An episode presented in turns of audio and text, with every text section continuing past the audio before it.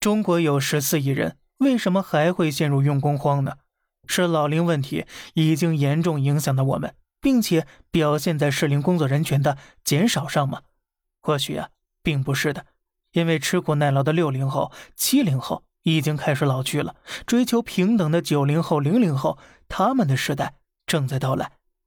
两千年的中国号称世界工厂，东南沿海工厂遍地无数。六零后、七零后南下，他们拿着微薄的工资，干着二十八天、十二小时的活没有社保，没有公积金，就这样完成了中国的原始制造业积累。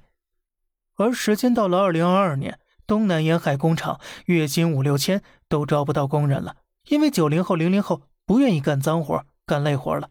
哪怕来干了，如果你骂他，他就离职。反正也饿不死，大不了送外卖、开滴滴嘛。任劳任怨，在九零后这一代迎来终结。他们拒绝白酒文化、马屁文化、加班文化，他们不取悦上司，只取悦自己，因为他们坚信现在的中国是一个更好的世界，人人平等、相互尊重的世界。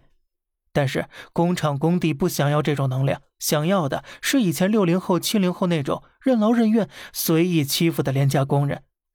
还保有这种思想的企业呀，今天不倒闭，明天也会倒闭的。用工荒的企业，要么就是能力不行，要么就是太黑了。市场会自动淘汰掉这种劣质的产能和企业的。中国的人口红利消失太快了，其实不一定是坏事，这会倒逼资本去提升福利待遇，提升核心竞争力。中国最不缺的就是劳动力，缺的是廉价劳动力。所以不要说什么资本家不赚钱，工资高了企业干不下去了，一家开不下去了，有的是人开。靠廉价劳动力在国际上竞争，你的对手永远是印度、越南。靠品牌、靠质量去竞争，你才能超越日本制造、德国制造，这才是中国崛起的道路。好了，这里是小胖侃大山，每天早上七点与你分享一些这世上发生的事儿，观点来自网络，咱们下期再见，拜拜。